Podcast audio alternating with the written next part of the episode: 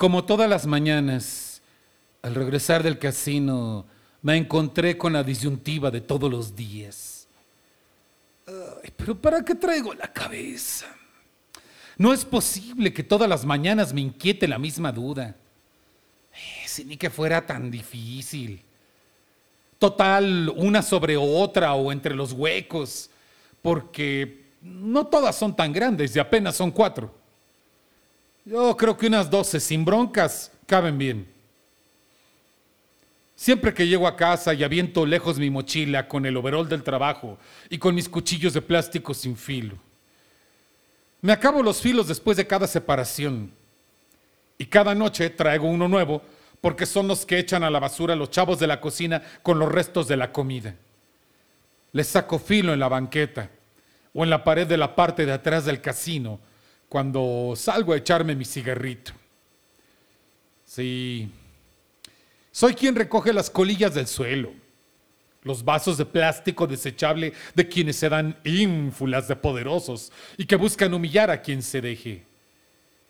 Ah, ya pasaron los tiempos aquellos en que los visitantes al casino asistían de rigurosa etiqueta y las damas mm, guapas con sus vestidos de noche. Los recibían varios tipos largos, de cara de muerto, y les guardaban los abrigos y los sombreros y las estolas. Eran todo propiedad, bien portados y muy espléndidos con las propinas. Hoy, cualquier ganapán se presenta en el casino y puede ir en chanclas y sin el menor asomo de decencia, oliendo a perfume barato o a sexo. Ah, hasta armados, sí, los he visto una sonrisa al guardia de la puerta y un fajo de billetes que se desliza entre las cajas de plástico de la banda del detector de metales, mientras las escuadras pasan poco disimuladas en las cinturas de los tipos panzones de lente oscuro. En fin. No me quejo, simplemente hago una vista atrás de lo que eran los casinos. Mi abuelo de ser el afanador en el casino internacional es que se pudo hacer de una buena casa, de un auto, de darle escuela a sus cuatro hijos y además de pagar las bodas de todos y de hacerles bastante obsequios bien caros. Eran otros tiempos. Mi papá estudió leyes, pero no quiso trabajar como abogado. Titulado y todo, encontró la manera de colocarse en el mismo casino internacional. Cuando mi abuelo se jubiló y sin pensarlo casi, le dieron el trabajo por ser el hijo de Matías Velasco. Don Mati, como lo llamaban todos de cariño. Ah, esta cabeza, carajo, parece que no deja de moverse, de castañetear los dientes y de verme con miedo. Ah, no la culpo de regreso a la bolsa en lo que les termino de platicar. Ah. Ah, les contaba, en el casino, ya pasados los años, se volvieron trajes las etiquetas y los vestidos de noche en faldas elegantes. Comenzaron a perder su trabajo todos, sin dignidad, mi papá entre ellos que se murió de tristeza cuando lo despidieron sin una liquidación decorosa y sin ganas de ejercer su carrera. Los croupiers se convirtieron en simples talladores que fueron sustituidos después por máquinas tragaperras, como las llaman ahora. El casino internacional se convirtió en un vil tugurio lleno de fantoches y de fufurufas que se sienten que, porque llevan dinero para apostar, son los dueños de las vidas de quienes trabajamos ahí. Ganas no me faltaron de renunciar, la verdad. Cuando el gerente me dijo que yo iba a descansar tres días a la semana en lugar de uno, ah, esta cabeza. A ver acá. Ah, si de por sí las propinas no son buenas, ahora menos mi sueldo es como que simbólico, así que eh, tuve que buscar la manera de traer unos cuantos pesos más a la casa. La ventaja es que vivo solo. en un cuartuche miserable que pago con mis nuevos ingresos. Ah, me alegró saber que en atención a mi papá, el gerente me regaló un viejo refrigerador, de esos en los que se guardaba la cerveza, porque llegaron los nuevos refrigeradores con control de temperatura automático y esas cosas. No era tan mala persona ese chamaco. Hasta me caía bien. Pero, bueno. La verdad es que no me lo regaló, sino que echaron la vieja hielera a la basura y de ahí la saqué para llevarla a casa. No me cayó mal el aparatito este porque en él pude hacer mi colección. Lo malo es que pesó, a pesar de venir vacío. En fin, la estrené con una de las chicas que siempre se la pasaba desairándome. Que por feo y jodido. Pinche Squinkle. Como si estuviera tan... Mm. Es la primera, pero no me gusta su mirada, llena de odio, de miedo, de rencor o de no sé qué. En fin, Julieta, qué tonta. Tan simple que era no rehuirme, porque nunca me gustó. Nomás quería que me respetara un poco.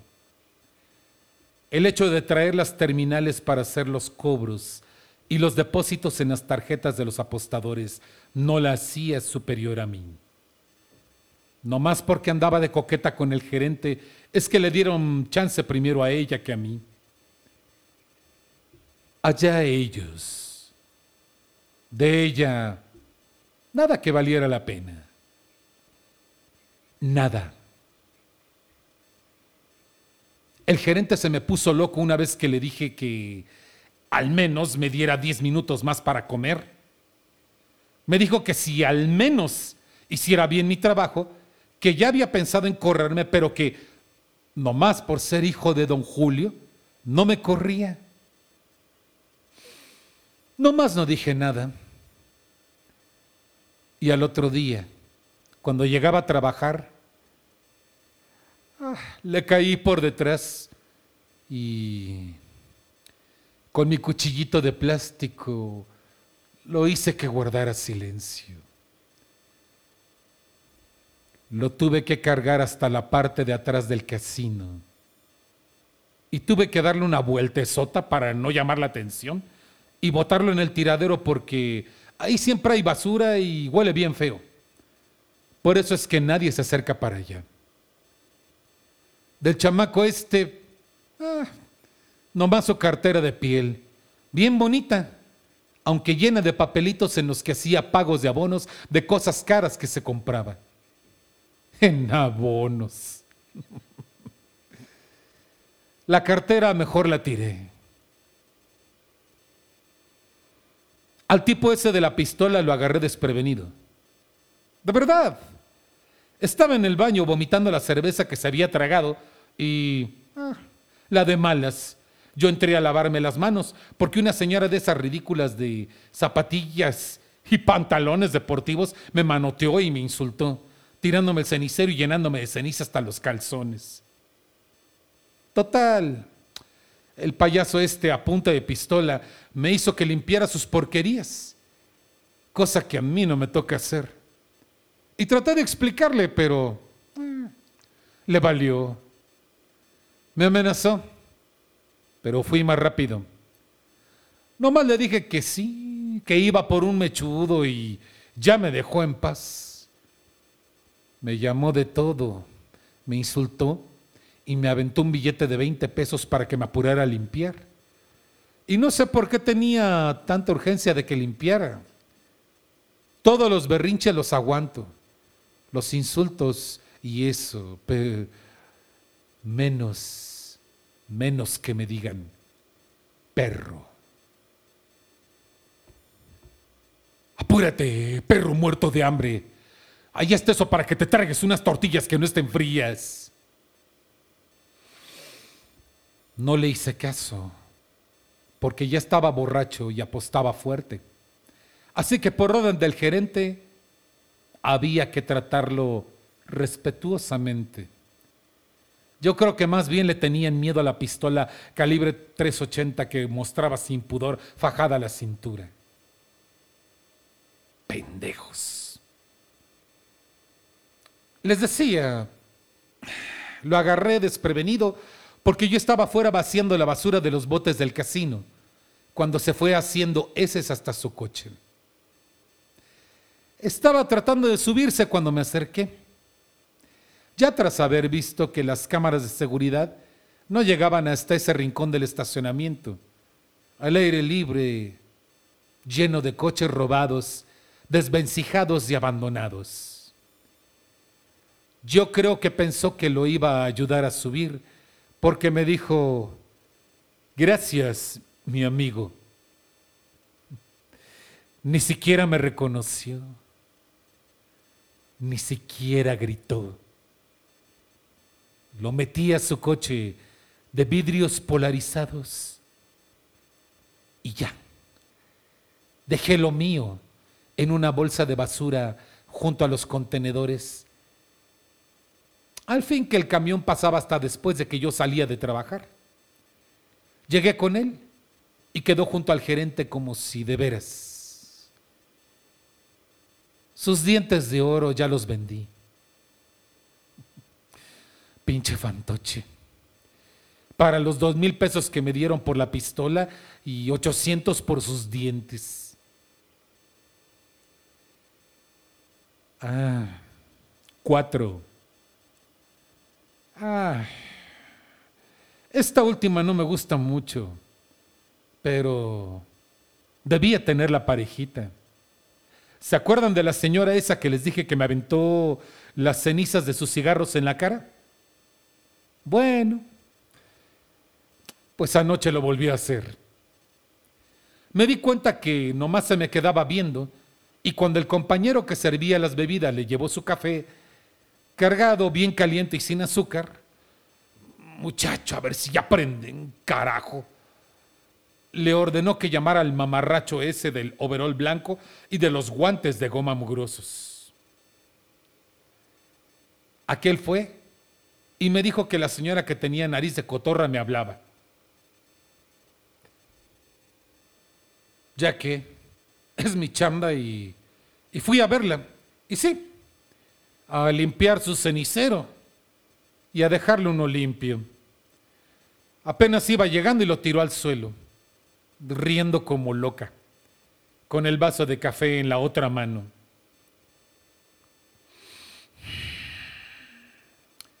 Ya llevaba yo mi escobilla y el recogedor para limpiar su reguero y todo bueno y sano hasta ahí.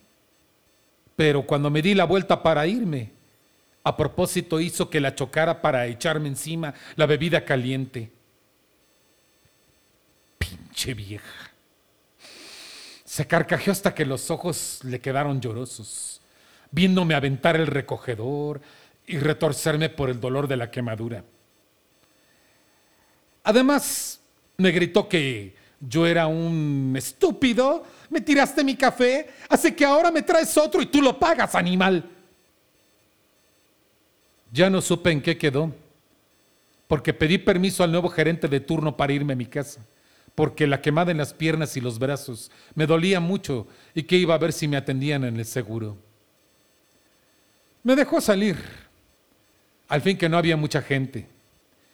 Lo bueno es que en el invierno siempre uso doble pantalón y un suéter debajo del overol. Me salí y supe que ya no debía tardar mucho en salir, así que le esperé a que saliera. Vieja ridícula, de lentes oscuros a las dos de la mañana. Nomás la vi caer después del aventón que le puse, de pura nariz contra el pavimento. Yo creo que se fracturó el cuello porque ni ruido hizo. Su cuerpo se quedó en el mismo coche que el payaso de la pistola, que ya olía bien feo. Tal para cual. De la señora esta, en su bolso, nada que valiera la pena, como no fuera un encendedor de plata muy caro. Bastante chabacano, pero su cabeza se ve fea con la nariz chueca. Ah, pero ya tengo mis parejitas. El gerente y la chamaca, juntos hasta en el tiradero detrás del casino. El empistolado y la perica en el coche de los vidrios polarizados. Y yo, yo solamente esperando que no se vaya la luz como la semana pasada, que estuvimos casi cuatro días a oscuras. Ahí veré quién sigue, porque se acerca la fecha en que debo pagar mi renta. Ah, ya vi que andan unos perros que siempre tienen hambre. Igual les gustan las cabezas.